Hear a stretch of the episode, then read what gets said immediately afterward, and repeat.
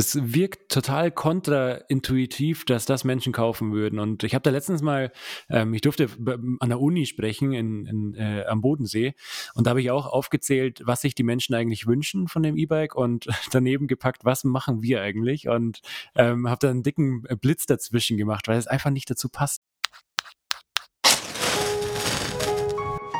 Willkommen am Desire Alliance Lagerfeuer, dem Podcast zur Kommunikation in der Rad-, Outdoor- und Bergsportbranche.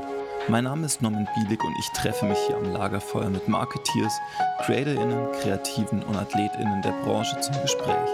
Ganz ungezwungen und dennoch gehaltvoll. Wir fokussieren uns auf die narrativen Stränge unserer Aktivitäten, blicken auf Entwicklungen und erzählen Geschichten. Ganz unprätentiös, einfach aus dem Wunsch heraus Erfahrungen und Gedanken zu teilen und andere daran teilhaben zu lassen. Willkommen am Desirelands Lagerfeuer. Andy Weinzierl hat 2019 Sushi Bikes gegründet. Mit gerade einmal Mitte 20 und Joko Winterscheid als Partner und prominentem Gesicht der Marke. Sushi Bikes bietet urbane E-Bikes an, die sich eigentlich der Marktlogik entziehen und dazu noch äußerst erschwinglich sind. The Better Movement, so der Claim. Die Mission, erschwingliche E-Bikes für eine breite Masse an Menschen zu produzieren, stellen Sushi-Bikes aber auch vor Herausforderungen. Vor allem braucht es laut an die Detailverliebtheit, um in diesem Markt profitabel zu bestehen. Wir sprechen über die Positionierung von Sushi-Bikes, Andys Zahlengetriebenheit und wie sie klassisches D2C-Performance-Marketing aufbrechen und auf Test-Sessions optimieren. Ich finde es spannend, wie Andy das Setup einer D2C-Brand nimmt und für das Produkt Rad optimiert. Mit Händler-Support, Test-Sessions und viel mehr. Gerade die Mischung aus Detailverliebtheit und Innovation, aber auch die Integration von erfolgreichen bestehenden Modellen finde ich äußerst inspirierend.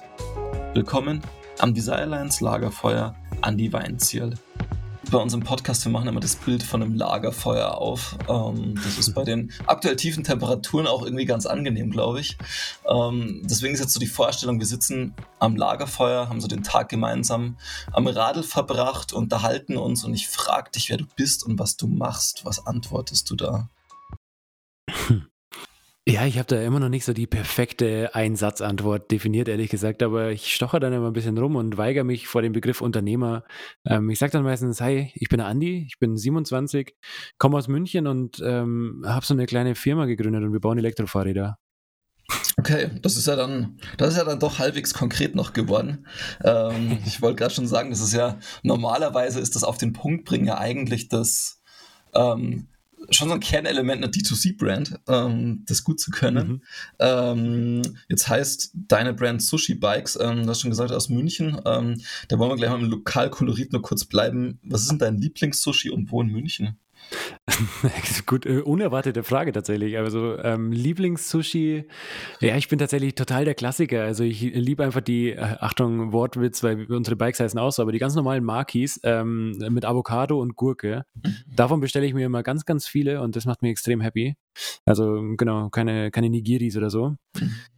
Ähm, aber so ein Favorite Sushi Place habe ich gar nicht in München. Also das variiert. Ich bin da gar nicht so anspruchsvoll, weil ich ja einfach die, die einfachen nehme und auch kein Fisch esse und dementsprechend kann da nicht viel schief gehen. Okay, sehr gut.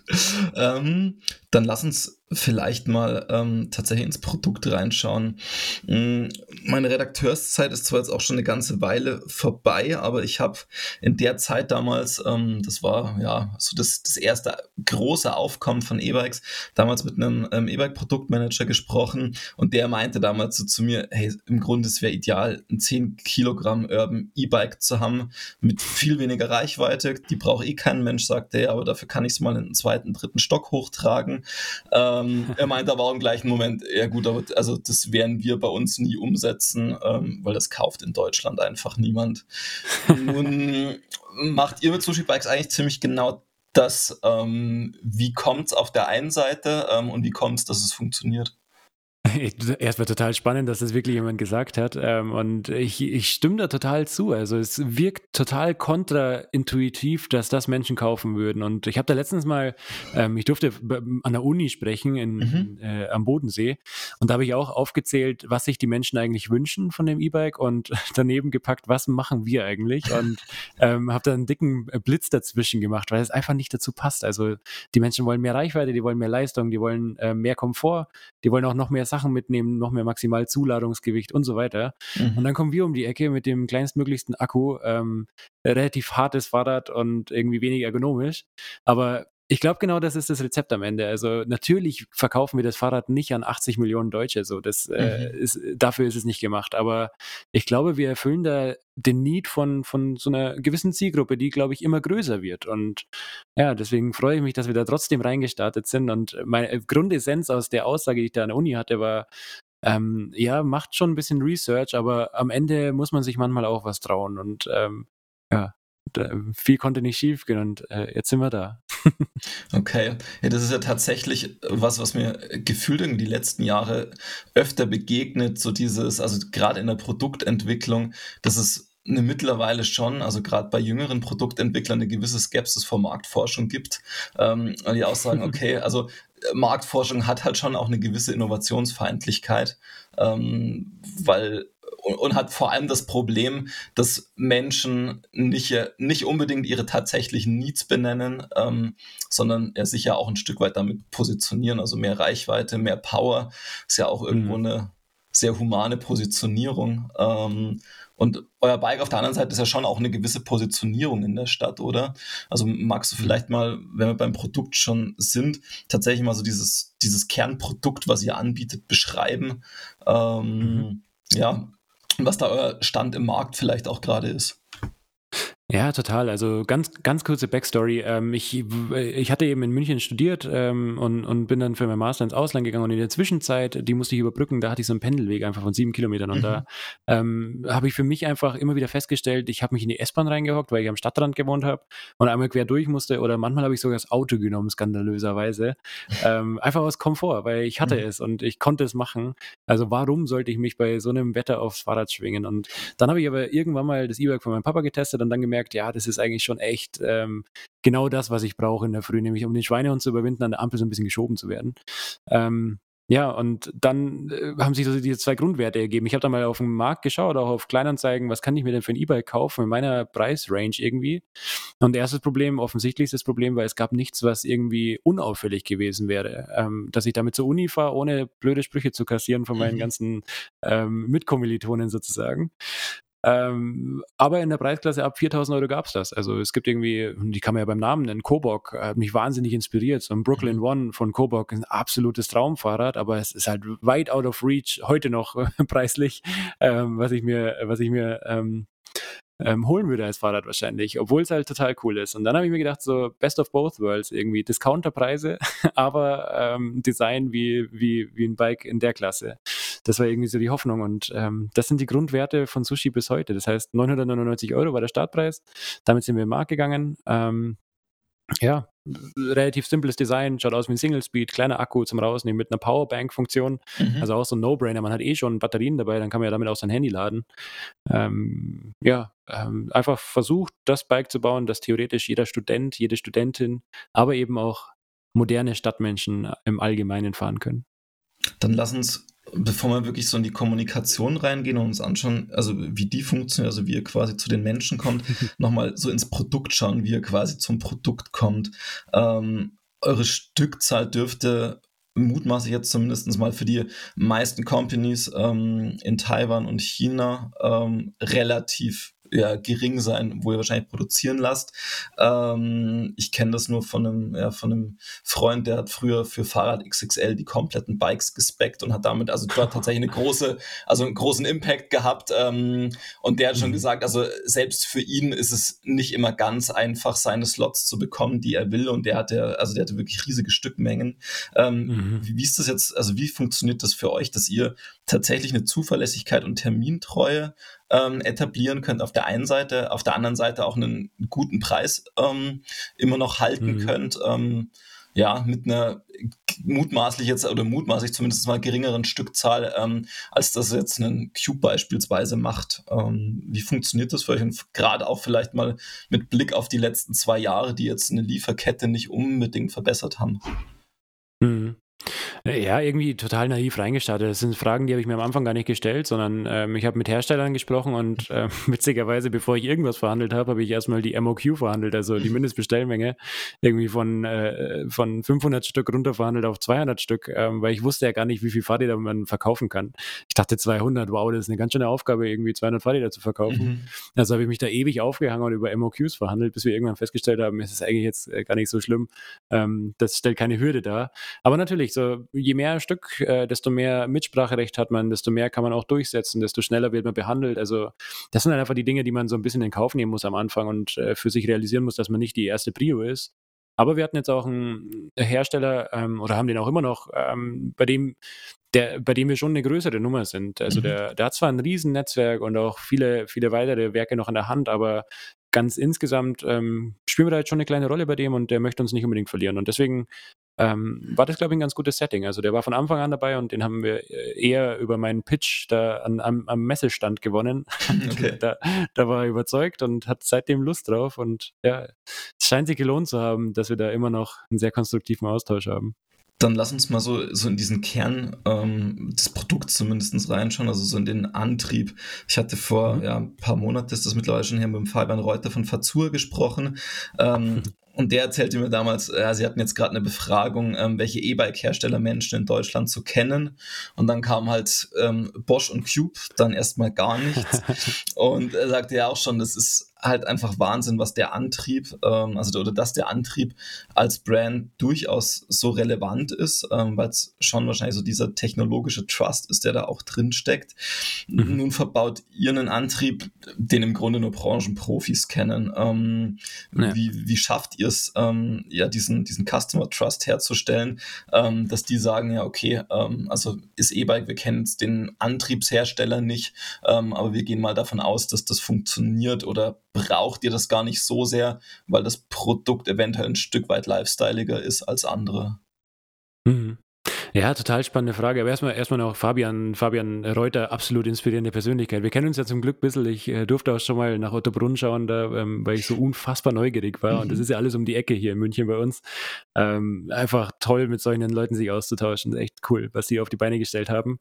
Aber ja, die Frage vollkommen berechtigt. Ich glaube, und da bist du der Profi am Ende, Kommunikation und wie baut man Marken. Und ähm, bei Sushi wird es wahrscheinlich nie über die Marken im Tech-Specs äh, Tech gehen. Also wenn, wenn wir in der Elektrozeitschrift auftauchen und einfach Tabelle gegen Tabelle, da wird man als Endverbraucher sagen, ja, wo sind denn jetzt hier die ganzen Shimano-Teile und warum ist da jetzt kein Bosch-Motor drin? Das ist absolut richtig.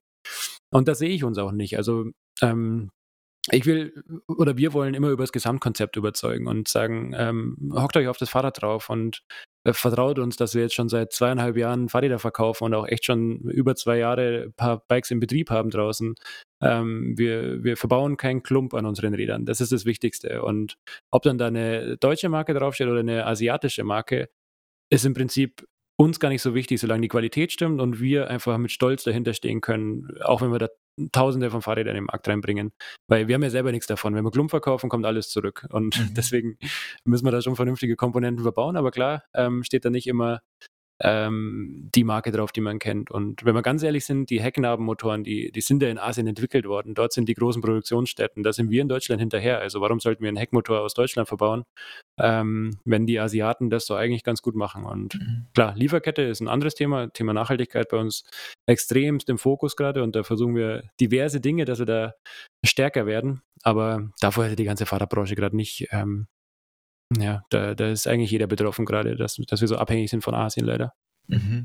Okay, ist das, ähm, weil du gerade Nachhaltigkeit sagst, beziehst du das dann ähm, auf die, also einerseits also auf eure Lieferkette und damit so diese, die wirtschaftliche ja, Verfügbarkeit ähm, oder auch tatsächlich im ökologischen Sinne? Also schaut ihr da auch, ähm, wie ihr das Produkt weiterentwickeln könnt? Ja, sowohl als auch. Also ähm, natürlich das Erste, was man angreifen kann, sind Lieferketten. Die, die haben wir uns anschauen lassen, auch tatsächlich von einem externen Partner nochmal, dass wir einfach Sicherheit haben oder zumindest mal eine quantitative Zahl. Ich bin immer Fan davon, irgendwas messbar zu machen, bevor man es optimiert. Ähm, und deswegen haben wir da jetzt einfach mal einen CO2-Fußabdruck vom aktuellen Fahrrad. Mhm. Und Ziel für dieses Jahr ist halt einfach, dass wir den um ein äh, paar Prozent runterschrauben. Und ähm, Jahr für Jahr da besser werden. Und dann ist das Einfachste, an die Lieferketten äh, ranzugehen und mal zu schauen, kann man irgendwas äh, etwas lokaler sourcen, vor allem After-Sales-Teile etc. Mhm. Ähm, aber natürlich das Komplettkonzept hinter, äh, zu hinterfragen. Also wo baut man die Fahrräder, wo montiert man sie? Hat die Montage in Europa einen Vorteil gegenüber Asien im CO2-Fußabdruck? Ähm, wie schaut dann der Verkehr aus von dem europäischen Werk nach, nach Deutschland? Ist es wirklich nachhaltiger, mit dem Truck ein äh, paar tausend Kilometer zu fahren, als äh, Seefracht zu nutzen von Asien nach Europa? Klingt erstmal wie No-Brainer, aber wenn man das alles gegeneinander legt, dann ist das wirklich ein Thema, das man sich anschauen muss. Dass man wirklich auch rausgehen kann und in, den, äh, in der Kommunikation sagen kann, hey, wir sind jetzt nachhaltiger geworden. Dann will ich aber auch, dass wenn da jemand reinsticht, ähm, dass das auch nieder- und nagelfest ist äh, und wir irgendwie da was dahinter haben auch. Und ja, was jetzt total schön ist, ist, dass wir halt inzwischen auch ähm, so Dinge unterstützen können wie Fair Cobalt Alliance, sind wir jetzt auch beigetreten, wo es einfach um ähm, äh, die, die Artisanal Mines geht in, in, in Kongo sozusagen und ich würde total gern sagen, dass wir gar nichts von dort verwenden, weil wir, wir sourcen nur von Herstellern, die irgendwie namhaft sind, die auch ihre Sourcing Policies haben und so weiter. Also theoretisch müssten wir sagen, ja, wir sind komplett safe. Aber das kann keiner da draußen sagen. Niemand, der äh, ähm, Batterien verbaut, weiß, wo das Kobalt herkommt, ehrlich gesagt. Mhm. Und deswegen gibt es solche Initiativen, die da eben vor Ort sind und schauen, dass auch in den Artisanal Mines ähm, ja, Sicherheitsvorkehrungen und so weiter. Das geht jetzt schon sehr weit, ist auch nicht mehr Nachhaltigkeit, aber es ist eben Impact. Ja. Und äh, so sehen wir das Thema. Aber jetzt bin ich ein bisschen abgedriftet. Ganz generell schauen wir einfach äh, alle, alle Hebel gerade an, dass wir dann noch besser werden. Okay, spannend. Ähm, was ist dann so, wenn du, wenn du da reinschauen kannst, möchtest, so einer der, der größten Impacts am CO2-Fußabdruck, ist das tatsächlich Transportweg? Mm, da müsste ich die Auswertung nochmal im Kopf rufen. Da war Produktion schon auch ein großer Teil, mhm. vor allem auch die Inlandproduktion. Wir sprechen über ein Land wie China oder, oder Taiwan, da sind die Wege schon im Land relativ weit. Da ist ja okay. Europa äh, harmlos dagegen. Also das muss man, darf man nicht vernachlässigen, dass der Rahmen einfach 5000 Kilometer woanders gefertigt wird als das andere Teil. Ähm, das irgendwann zusammenzuführen, ist auch schon eine Möglichkeit. Und das haben die großen Hersteller zum Teil wahrscheinlich schon gemacht. Äh, also hoffe ich, dass sie es gemacht haben, weil es, no, äh, weil es total schlau ist, das zu machen. Und da kommen wir jetzt eben Step für Step hin. Ja. Okay. Dann lass uns jetzt tatsächlich mal so in Richtung Kommunikation wechseln. Ähm, ich fand es ganz spannend, weil du hast im ähm, Shopify-Interview gesagt, dass Sushi ähm, Bikes vom Marketing leben wird. Ähm, magst du vielleicht mal kurz ausführen, was du damit meinst und wie ihr das umsetzt? Mhm.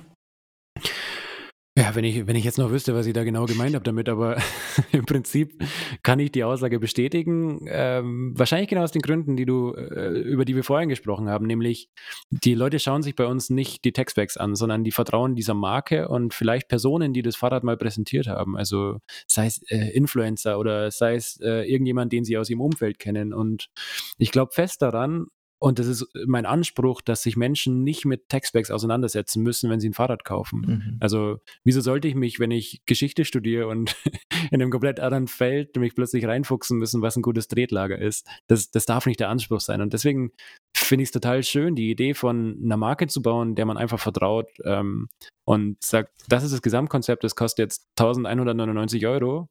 Und dafür kriege ich Qualität, die mir komplett ausreicht für den Anwendungsfall, den ich habe. Und ähm, ja, so gehen wir daran und das funktioniert über Marketing. Und das war wahrscheinlich die Brücke, die ich im Kopf hatte, mhm. ähm, das Vertrauen zu erwecken, ähm, die richtigen äh, Werbeanzeigen zu schalten, dass wir das hinbekommen. Okay. Ähm, ich finde den, den Punkt ganz spannend, weil du sagst, dieses, dieses Wegkommen von Textbacks, ähm, weil ich habe da, ich glaube, vor anderthalb Jahren ähm, mit Gunnar Fehler vom Pressedienst Fahrrad gesprochen und der sagte zu mir auch, hey, er hat gesagt, alle, also für alle Leute außerhalb der Radbranche ist ein Rad ausentwickelt. Also alles, was sich jetzt gerade noch irgendwie tut, ähm, ist für jemanden, der nicht in der Radbranche arbeitet, vollkommen uninteressant. Also wenn es da, weiß ich nicht, im Mountainbike-Bereich eine neue Federgabel gibt, das ist für niemanden ändert mhm. das irgendwas, ähm, wird aber in der Branche groß bejubelt. Ähm, und er sagte auch, also er ist schon gespannt, wie sich das noch weiterentwickeln wird. Ähm, und gerade um so in diese breite Masse reinzukommen mit dem Thema Rad ganz im Allgemeinen, aber auch mit sportlichen Rädern, ähm, wird es ein Wegkommen davon brauchen. Jetzt hast ja. du gerade auch schon gesagt, ähm, also es geht so ein bisschen darum, also was für Anzeigenformate ähm, ihr verwendet, also wie, wie kann man oder wie schaut das aus? Ähm, magst du da vielleicht mal kurz reingehen und sagen, was so eure, eure Hauptkanäle sind, ähm, eure Hauptmarketingmaßnahmen, ähm, an wen die sich richten und wie sie funktionieren? Ja, total. Also tatsächlich ist es wie bei einem T-Shirt E-Commerce. Also unser Hauptkanal ist äh, Facebook, Instagram. Also die legen wir natürlich zusammen. Ist ja ein äh, Ads Manager. Ähm, das ist schon echt ein Abverkaufskanal, der halt wirklich schön, ja, äh, schön nehme ich zurück, aber er ist noch einigermaßen trackbar. Äh, seit iOS 14 ja nicht mehr ganz dolle, aber mhm. Ähm, da gibt es zumindest Wege, dass man da langsam wieder hinkommt. Und das ist auch wieder dieses Zahlengetriebene. Man sieht einfach, wo man optimiert, wo sind die Stellschrauben und äh, wie kann man da Leute akquirieren. Und Google natürlich genauso. Also die zwei sind unsere Top-Kanäle.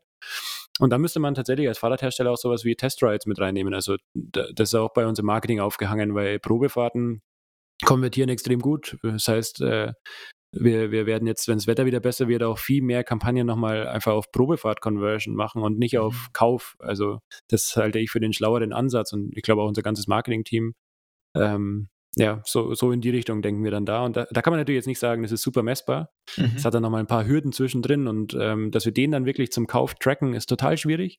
Aber ja, mit, mit genug System und äh, Aufwand funktioniert es dann doch.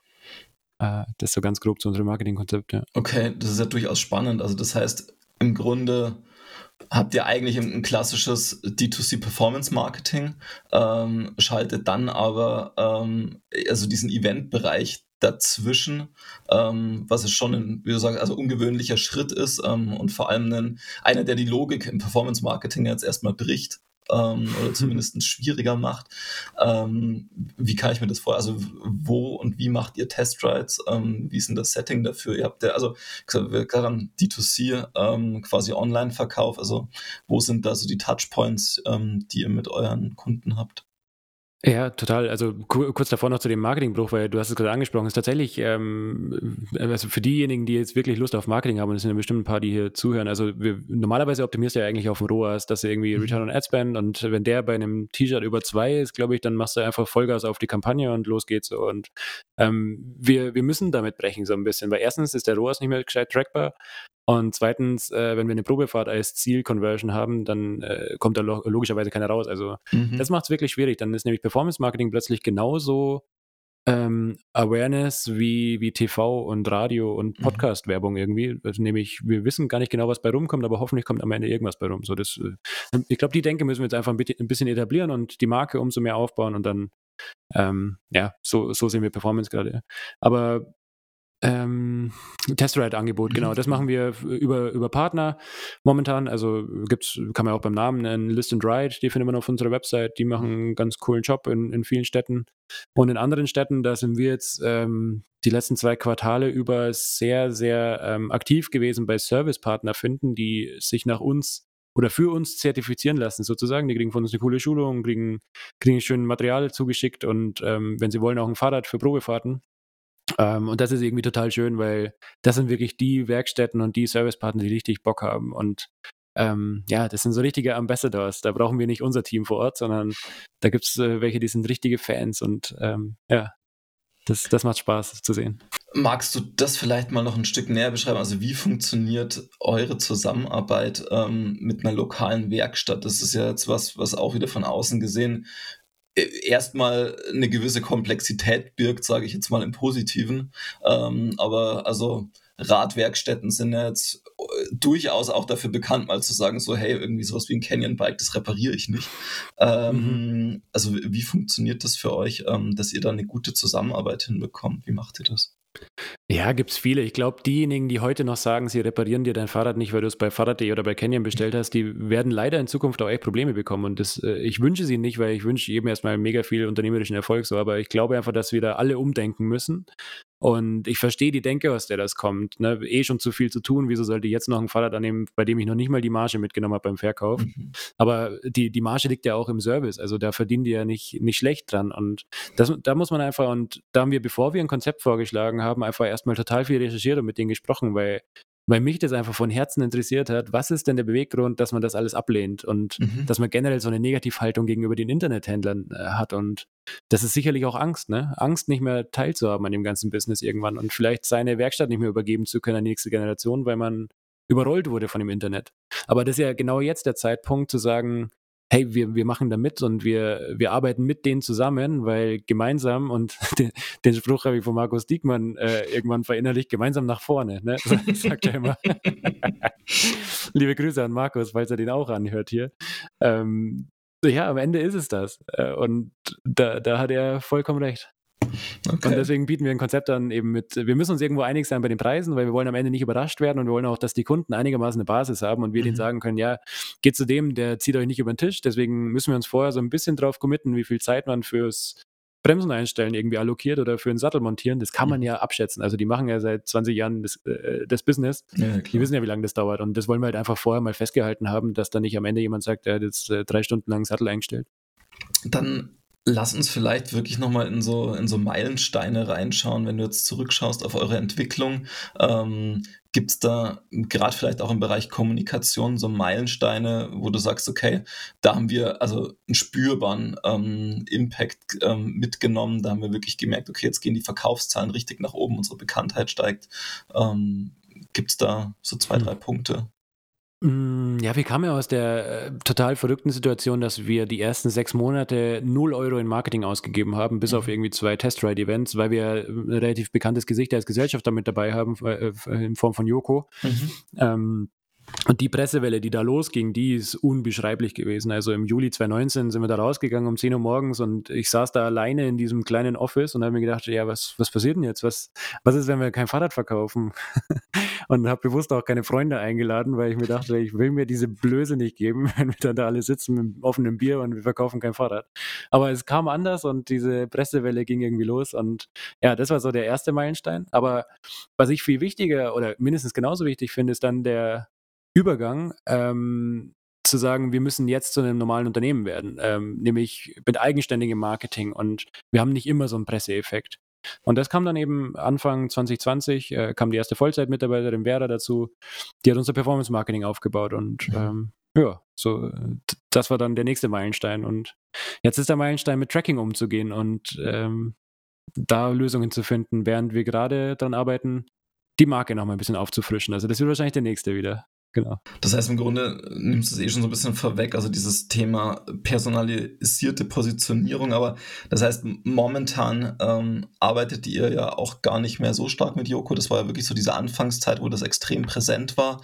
Ähm, das heißt, euer Fokus liegt jetzt wirklich eher auf Performance Marketing ähm, und weniger PR und Positionierung, wenn ich das richtig sehe, oder? Mm, ja, doch, Joko kommt schon auch noch vor. Wir haben die Weihnachtskampagne, da war er wieder dabei und mhm. hat hier im Office ganz viele Reels gedreht und ähm, ja, da, da, war er wieder aktiv.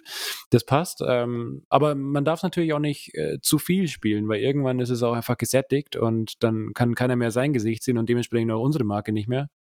Und da, glaube ich, muss man, muss man einfach ein bisschen aufpassen. Und ähm, wir haben auch nichts davon, wenn wir irgendwann die, die Yoko-Brand sind oder die Andi-Brand, sondern wir sind Sushi-Bikes. Und ähm, ja, für mich war das das befriedigendste Gefühl, als ich das mal jemand erzählt habe und ähm, hat er gemeint, ach krass, Sushi-Bikes kenne ich, aber, aber wer ist eigentlich Joko? das, das, das hat mich extrem glücklich gemacht, weil das war der erste Moment wahrscheinlich, wo die Marke mal präsenter war als er. Und da müssen wir hinkommen langfristig. Ja, das, also das glaube ich, das also so, so schön das ähm, am Anfang sicherlich ist, dieser Boost, ähm, aber klar, also um als Marke langfristig überlebensfähig zu sein oder diese Positionierung zu haben, ähm, klar müsst ihr ein Stück weit weg vom Gesicht. Also ist ja für Joko wahrscheinlich auch ein gewisses Ziel, weil er auch das, also sein Investment vom Wert her ähm, wesentlich steigen wird wahrscheinlich, umso stärker sich das von ihm und von seinem Gesicht entfernt. Ähm, weil das ja mutmaßlich in der Bewertung immer was ist, was so ein bisschen theoretisch mit runterzieht, ähm, wenn eine sehr starke persönliche, also sehr starkes persönliches Branding immer mit drin ist. Ja, du, du kennst dich gut aus. ähm, das stimmt. Dann lass uns nochmal, hm, oder lass uns vielleicht nochmal bei dem Thema Positionierung und Markt auch bleiben. Ähm, ich habe jetzt in letzter Zeit ähm, so ein bisschen, ja, bisschen mehr geschaut, was es in diesem ganzen urbanen E-Bike-Bereich auch gibt, gerade auch ähm, so aus Deutschland im D2C-Bereich. Und der Großteil tummelt sich eigentlich ähm, oder positioniert sich im hochpreisigen und hochqualitativen Segment. Ähm, also ist da vor allem preislich ähm, ja, mindestens doppelt bis dreifach von euch entfernt. Ähm, habt ihr tatsächlich Mitbewerber oder ist das auch ja, am Schluss eine relativ gut gewählte Nische, ähm, die ihr mit eurem ja, um die 1000 Euro ähm, Preisgefüge rundherum habt? Mhm. Ja, ich glaube, das tun sich tatsächlich extrem wenig an, in der, in der Nische da zu arbeiten, mhm. weil es einfach unfassbar viel Aufwand bedeutet, ein Fahrrad zu dem Preis verkaufen zu wollen. Und ich verstehe langsam, warum die Nische noch unbesetzt war. ähm, es, ist, es, ist brutal. Es ist ähm, nicht ganz einfach, da unterwegs zu sein. Und deswegen wird es für die, äh, ich sage mal einfach Großen, äh, wenig Sinn machen, da reinzugehen. Ganz ab, gesehen von der Markenpositionierung. Das passt ja auch nicht ganz zusammen. Es wäre genauso, wenn wir jetzt einen, äh, einen Pinarello-Konkurrenten äh, rausbringen für, für 6000 Euro. Das würde auch keinen Sinn ergeben von der, von der Markengeschichte her. Und ähm, äh, das, deswegen sind wir da relativ alleine. Es gibt hier und da mal einen Wettbewerb, aber das sind vor allem so Crowdfunding-Kampagnen, mhm. ähm, die uns dann wahrscheinlich ein oder zwei Kunden klauen, weil es sind eh schon online-affine Menschen und die kaufen dann bei Crowdfunding was mit 50% Rabatt oder 100% Rabatt und äh, da werden dann teilweise E-Bikes halt nicht profitabel hinterhergeschmissen. Die, die große Aufgabe ist, das Geschäft, was wir machen, profitabel zu machen irgendwann. Und das haben wir letztes Jahr gemacht und wollen es dieses Jahr auch bewiesen haben. Also ich rede noch von 2021 jetzt, mhm. ähm, bin gedanklich noch im letzten Jahr. Ähm, ja, da, wird es extrem, extrem schwierig oder anspruchsvoll und sind wir auf einem guten Weg und äh, müssen das halt jetzt ausbauen noch. Aber bisher spielen wir gegen Discounter eigentlich.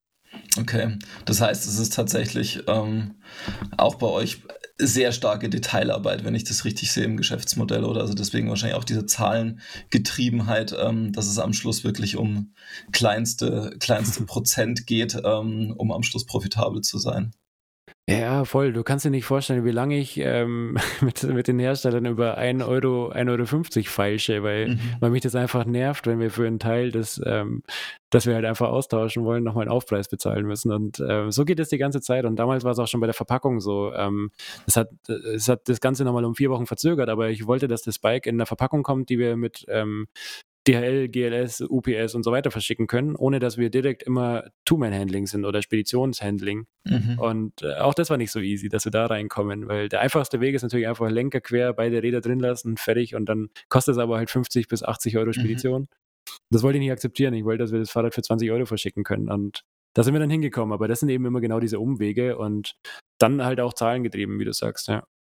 Okay, wie groß ist da eigentlich mittlerweile das Team, das daran arbeitet? Weil du hast vorhin schon gesagt, irgendwie wann, ich glaube Anfang 2020 die erste Vollzeitmitarbeiterin. Ähm, das ist ja doch durchaus ein, ein ganz schön großer Aufwand. Ähm, damals schon ähm, allein für dich, aber wie viele Leute sind da jetzt dran, das umzusetzen? Ähm, ja, ja. Äh, wir, wir sind jetzt ähm, 17 in Vollzeit und dann sind wir noch 12 Praktikantinnen, Werkstudentinnen, äh, Minijobler. Das ist so ungefähr das Setting. Also 29 sind wir insgesamt auf der Payroll, wie man, wie man mhm. neudeutsch sagt. Und äh, genau. Aber ja, die, die Leute, die hier sind, leisten Unfassbares und ähm, ja, ich glaube nicht, dass das eine Normalsituation ist, dass man sowas mit äh, jetzt 17 Leuten, es waren ja letztes Jahr viel, viel weniger noch, ähm, schon Wahnsinn, wie sich die da beide Beine ausreißen. Ähm, Aber sie machen es halt für, für einen Grund und das ist das Schöne, dann bestätigt zu bekommen, hey, wir wollen ja selber sehen, dass hier einfach äh, ein paar von unseren Bikes unterwegs sind und wenn wir durch die Stadt laufen, dann wollen wir mindestens ein Sushi-Bike sehen mal und ähm, je öfter das passiert, desto größer der Antrieb und das ist irgendwie total cool, dass wir das alle nicht machen, dass wir hier monatlich unser Geld mit nach Hause nehmen, sondern äh, wir wollen alle irgendeinen Impact haben. Ich glaube, das ist auch immer wichtiger am Arbeitsmarkt übrigens. Die Leute kommen nicht mehr, wenn, wenn ihr ihnen 120.000 Euro im Jahr hinter, äh, hinterher schmeißt, dann kommen da natürlich noch ein paar. Aber die, die Passion mitbringen und wirklich später mal sagen wollen, was sie gemacht haben, ähm, die kriegt man halt über, über Purpose. Und da, glaube ich, haben wir das Glück, in der Branche zu sein, wo sie das ausleben können. Du nimmst schon einen Punkt vorweg, den habe ich so ein bisschen später mit drin, aber lass uns da gern bleiben. Ähm, weil du sagst jetzt schon, die, die Leute sind wahnsinnig motiviert ähm, und es geht um den Purpose. Ähm, wie würdest du den Purpose von Sushi Bikes dann beschreiben? Also was ist denn die Vision, an der ihr gemeinsam arbeitet? Ja, so ganz plakativ. Die Vision ist äh, The Better Movement. Ähm, einfach better bezogen auf das ganze Nachhaltigkeitsthema und äh, immer zu schauen, äh, machen wir hier gerade wirklich einen Unterschied oder sind wir einfach nur just another E-Bike? So, das, das steckt da so dahinter. Und in Movement ist irgendwie so das Schöne, natürlich einmal Mobilität, aber bewusst nicht gesagt, wir machen einfach nur Fahrräder immer weiter. Deswegen wollte ich nie in der Vision drin haben, dass wir bezahlbare E-Bikes bauen. Ähm, das kann nicht die Vision sein, das machen wir ja heute, sondern äh, die Vision ist eine andere, nämlich immer Bewegung zu schaffen, aber auch zugleich ähm, so die Bewegung an sich in Form der Menschen, die dabei sind. Also die, die 2019 am ersten Tag ein Fahrrad gekauft haben. Ähm, liebe Grüße an die, die davon zuhören, die äh, helfen heute noch in der Facebook-Gruppe Leuten beim Bremsen einstellen. Das kannst du dir nicht vorstellen. Das ist äh, zweieinhalb Jahre her. Ähm, und die sind, die, Teil davon fühlt sich wahrscheinlich, als wären sie irgendwie ein Part von einer Bewe Bewegung gewesen. Und das ist total gut. Und ähm, das würde ich gerne beibehalten. Deswegen ist das so in der Vision drin. Also Kunden, Nachhaltigkeit und äh, Mobilität, das sind so die drei Ankerpunkte. Jetzt ist es so, ähm, du hast vorhin auch schon mal ähm, kurz BMW erwähnt und Automobilbranche. Ähm, und wenn wir jetzt da reinschauen, dann gibt es ja mittlerweile durchaus so ein paar Parallelen zumindest in die Radbranche rein. Also ähm, auch eine Automobil oder gerade eine Automobilbranche versucht sich extrem stark im Bereich Software, Softwareabonnement ähm, auch zu positionieren und da weiterzuentwickeln. Ähm, und das sehen wir durchaus, ähm, vor allem bei, ähm, bei E-Bike-Antriebsherstellern, ähm, dass da relativ viel passiert und wahrscheinlich die nächsten Jahre auch noch passieren wird. Ähm, wie ist denn da so dein, deine Herangehensweise dran? Wollt ihr da was machen? ist das was, was, was realistisch auch ist, logischerweise in dem Preispunktbereich? oder geht es weiterhin eher darum, ein sehr eher leanes und cleanes Bike zu haben. Wie ist so da dein Blick auf dieses Thema Urban E-Bike? Also du, du, meinst jetzt, ob wir auch Innovationstreiber werden oder, oder in welche äh, Richtung war die Frage? Sorry. Ja, also vor, genau, also vor allem also in diese in diesen Bereich Software rein. Also ähm, um einfach ah, ja, okay, so, eine, okay, so eine, ich sag mal, auch auf dem Rad eine, eine digitale User Experience ähm, bereitzustellen ja. ähm, und darüber am Schluss ähm, Wertschöpfung zu generieren, ähm, entweder über Daten oder Abonnement oder wie auch immer. Ähm, aber da steht ja im Normalfall schon ja, auch ein Wertschöpfungsmodell dahinter. Ja, total. Und ähm, wir haben uns bewusst, wenn du, wenn du unser erstes Modell anschaust, äh, voll dagegen entschieden. Da habe ich auch total Gegenwind bekommen. Und auch das war auf der Slide gestanden, die ich eingangs erwähnt habe. Eben die Leute wollen unbedingt mit ihrer App die Stufen verstellen und den Akkuzustand und die Lokalisierung und so weiter haben. Aber wenn wir ehrlich sind, wir wollen Fahrrad fahren. Wir wollen von A nach B kommen, egal zu welcher Tag- und Nachtzeit und egal welchen Akkustand ich auf dem Handy habe. Und will dann auch noch meine Stufen verstellen können und das Fahrrad aufsperren können. So, das sind so diese, für mich steht immer das Gefühl im Vordergrund und äh, auch beim ganzen Marketing, das wir machen, das Gefühl muss im Vordergrund stehen. Und das Gefühl vom Fahrradfahren ist Freiheit, Unabhängigkeit und ja, es ist einfach die beste Erfindung der Welt. Und wenn wir da jetzt ähm, zu viel Technik dranhängen mhm. und ich klinge jetzt wahrscheinlich wie jemand, wie, nicht wie ein 27-Jähriger, der irgendwie den ganzen Tag auf seinem iPhone rumdattelt, aber ähm, der bin ich ja letztendlich. Aber beim Fahrrad sehe ich das ein bisschen anders und sage, klar, irgendwann muss da Software einkehren und klar haben wir auch eine App, ähm, aber diese Connectivity darf nicht so weit gehen, die darf das Fahrrad nicht einschränken und äh, das ist mir einfach ganz wichtig, weil Entertainment brauchst du auf dem Fahrrad ja sowieso nicht. Das lenkt alles total ab. Im Auto sehe ich das anders. Wir werden autonom fahren. Ich möchte unterhalten werden und ich möchte irgendwie E-Mails schreiben können irgendwann mal beim Autofahren. Mhm. Aber beim Fahrradfahren wird das eh nicht möglich sein. So, wir werden nicht autonom Fahrrad fahren und deswegen ähm, will ich da die Kirche im Dorf lassen und äh, coole Features einbauen, so wie Fazur jetzt gerade äh, Fahrprofile da einbaut und so mhm. weiter. Das ist cool das ist äh, nerdy Stuff, ähm, richtig cool, sowas einzustellen, wenn man sportlich unterwegs ist. Aber da auch wieder brauche ich das auf dem Weg zur Arbeit in der Stadt. Wahrscheinlich nicht unbedingt. Mhm. Ähm, nur halt ein paar, die das irgendwie zusätzlich haben wollen. Aber ob man jetzt deswegen kein Sushi kauft, nur weil das da nicht drin ist, das, das bezweifle ich halt. Und den Aufwand dahinter dann zu haben, ähm, das war sonst bisher noch nicht so ganz wert. Aber klar, da werden Geschäftsmodelle entstehen und ähm, muss man sich auf jeden Fall anschauen.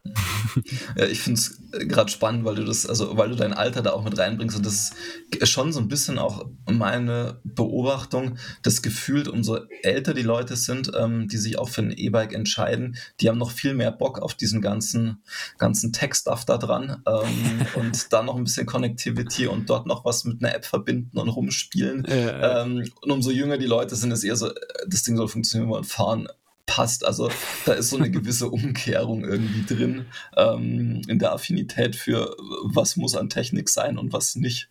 Ähm, ja, total. Ich komme mir manchmal total oldschool vor, wenn ich mit meinem, mit meinem Rennrad an irgendjemand vorbeifahre, der so ein, äh, so ein Kobe-Ding drauf hat, dann komme ich mir manchmal vor, als wäre ich irgendwie in der falschen Generation. Ja, aber ist cool.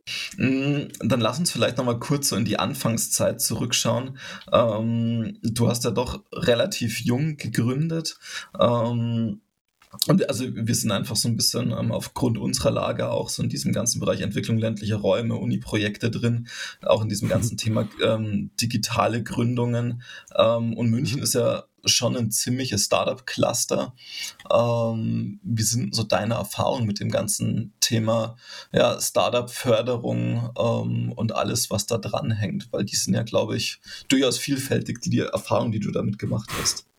Ja, und ich, ich muss da immer ein bisschen aufpassen, dass ich nicht so der Münchner Grantler werde, wenn ich über das Thema rede, aber ich, ähm, vor allem Grantler diesbezüglich, ich habe noch nicht die perfekte Ideen, äh, Idee, wie man das Ganze lösen kann, ehrlich gesagt. Aber okay. ähm, äh, die, um die Story kurz zu machen, ich habe einfach keine Förderung erhalten. Also wir wurden wahrscheinlich aus den eingangs genannten Gründen, wir haben ein Fahrrad entwickelt, das nicht für den Markt bestimmt war, ähm, äh, auch nirgends aufgenommen. Wir haben keine Förderung bekommen. Ich war in keinem Startup Accelerator mit dem Projekt, ähm, sondern wurde überall abgelehnt. Ähm, auch in London, als ich dann dort studiert habe, auch wieder beworben auf das Entrepreneurship und dann hat mir der Professor zurückgeschrieben, ähm, ich sollte es doch lieber lassen. Das ist ein zu krasser Markt und äh, das Konzept ist nicht ausgereift. Und da habe ich mir gedacht, das kann nicht die Antwort sein. Also wir, das unterstützt mich doch wenigstens ein bisschen. Ich glaube echt, dass wir irgendwas erreichen können. Und dieses unterstützt mich doch ein bisschen. Ähm, das ist, glaube ich, ein ganz wichtiger Punkt am Anfang, dass wir es irgendwie schaffen, die ganzen Entscheidungsprozesse ein bisschen zu ent bürokratisieren, mhm. weil man hat tausend Sachen zu tun, aber sicherlich nicht ähm, 15, 20 Seiten Businessplan im Word-Dokument runtertippen. Das bringt uns alle nicht vorwärts.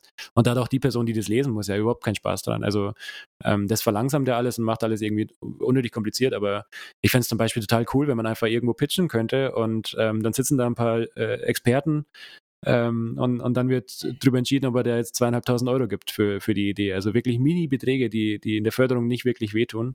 Ähm, aber um zumindest so diese, diese ersten Kosten zu decken, sich mal einen Werkstudentenjob ein bisschen runterfahren zu können neben dem Studium, weil wie schaut es denn normal aus? Man studiert, ähm, man hat einen Werkstudentenjob auf 20 Stunden, damit man sich alles finanzieren kann. Und nebenbei musst du noch eine Firma gründen. Ähm, und da leidet natürlich eins der Projekte. Ja. Und wenn man nicht will, dass die Uni leidet und die nicht sofort cancelt irgendwie, dann sollte man zumindest den Werkstudentenjob runterschrauben können. Und ja, mit, äh, wie gesagt, mir hätte eine Finanzsprenze von, von ein paar tausend Euro am Anfang total geholfen. Da wäre ich der entspannteste Mensch der Welt gewesen, hätte an der Idee arbeiten können. Und da müssen wir irgendwie, und ich habe ja gesagt, ich habe noch nicht die perfekte Lösung, aber irgendwie dahin kommen, ähm, dass man das ermöglicht und cooles Mentoring zur Seite stellt, ohne all diesen riesen Hürden. Aber mir ist schon auch bewusst, man muss aussortieren. Es haben ja sehr viele Menschen sehr viele Ideen und nicht alle sind perfekt, aber ähm, ja, ich arbeite dran. ja, ich, ich finde den Punkt recht spannend, weil du sagst, okay, klar, also in der Zeit, du hast jetzt eben nicht die Zeit, ähm, oder du willst ja eigentlich an der Idee arbeiten, du willst an, an dem arbeiten, was du umsetzen willst und nicht rein an der Finanzierung, weil meistens steht ja kein größeres Team dahinter. Ähm, und ich mhm. hatte letztens erst, wir waren ähm, als Gesprächspartner auf so einer ähm, Startup-Konferenz und da war der ähm, Geschäftsführer des Gründerzentrums in Ingolstadt ähm, und der ist eine ziemliche Koryphäe irgendwie in dem Bereich und der sagt auch, also der durchschnittliche Gründer bei Ihnen, ähm, also Gründer und Gründerinnen in Ihrem mhm. Startup-Zentrum, die sind irgendwie 40 bis 50. also wow. die kommen eher aus festen Jobs und das ist auch, also was so erfolgreiche Startup-Gründungen anbelangt, ist das schon auch ein, ein, ganz guter Durchschnitt. Also die sind meistens gar nicht so jung. Ähm, also da ist so eine, so eine gewisse Basisfinanzierung einfach da und so dieses, er sagt auch, die, die meisten, also die, die, haben halt kein Problem, mal zwölf Monate sich kein Gehalt auszuzahlen. Ähm, mhm. Das wird halt dann, wie du sagst, also wenn du vom Werkstudentenjob abhängig bist, das wird halt in dem Alter eher schwieriger. Ähm, mhm. Und die haben natürlich auch andere Ressourcen, eben einen, einen feinst ausgearbeiteten Businessplan da einzureichen. Ähm, also das ja. finde ich schon ganz spannend, so, also wie ist diese Perspektive da drauf und die Perspektive des Geldgebers ist natürlich auch verständlich zu sagen, so okay, das muss eigentlich ideal alles wasserdicht sein, ähm, aber ja, die andere Perspektive ist, ist eigentlich möglich. Ja, total. Das ist äh, echt schwierig. Und ich habe mir dann eben, und äh, den Weg müssen wir irgendwie schaffen, aber halt äh, ohne, ohne der Situation. Ich habe mir von meinem Papa dann 3000 Euro geliehen, mhm. weil mir das Geld ausging beim Prototypzeug kaufen. Also ich habe irgendwo Sachen bestellt und wollte in so ein Fahrrad reinbauen zusammen mit ihm. Und irgendwann ging halt das Geld aus und ich musste ja nebenbei auch noch Wohnung finanzieren und so weiter. Und dann hat er quasi das, äh, das Business Angel Investment von, von ungefähr 3000 Euro gemacht, das ich ihm dann irgendwann zurückgezahlt habe. Ähm, aber ja, so, das kann halt nicht jeder. Ne? Ich habe halt Glück, dass ich, äh, dass ich da den Support bekommen habe, aber andere kriegen das nicht und dann wäre vielleicht mein Projekt gescheitert. Mhm. Und ähm, wäre irgendwie schade drum. Ja. Also, das ist mir ein Anliegen, dass sobald ich irgendwie mal Kapazitäten dafür habe oder in, in irgendeiner glücklichen Lage sein sollte, dass ich sowas zurückgeben darf, will ich mir ein cooles Konzept ausdenken und irgendwie irgendwas zurückgeben. Aber noch weiß ich es nicht. Ich bin einfach gerade nur unzufrieden mit der Startup-Förderung, aber kann es mhm. nicht näher präzisieren. Okay, das ist trotzdem ein spannender Punkt. Mhm. Du hast es schon gesagt, also dass quasi auch in diesem Prozess irgendwie ab und zu gesagt wurde, hey, der, also der Markt ist super schwierig, super kompetitiv. Ähm, wie ist denn deine Sicht momentan auf euren Markt? Also wie würdest du auf der einen Seite eure aktuelle Marktdurchdringung beschreiben? Also wo, wo steht ihr da? Ähm, und glaubst du, dass ihr mit den etablierten Radfirmen tatsächlich in einem Markt drin seid oder ist es eine eher gefühlt einen Markt, den ihr zusätzlich erschließt? Hm. Ja, gute Frage. Also mich würde mal die andere Perspektive interessieren. Sind wir in eurem Markt oder sind wir es nicht? Also vielleicht kann das jemand in dem Folge-Podcast mal beantworten. Ähm, ich kann es an Rose weitergeben, tatsächlich. ja, das wäre spannend. Ja.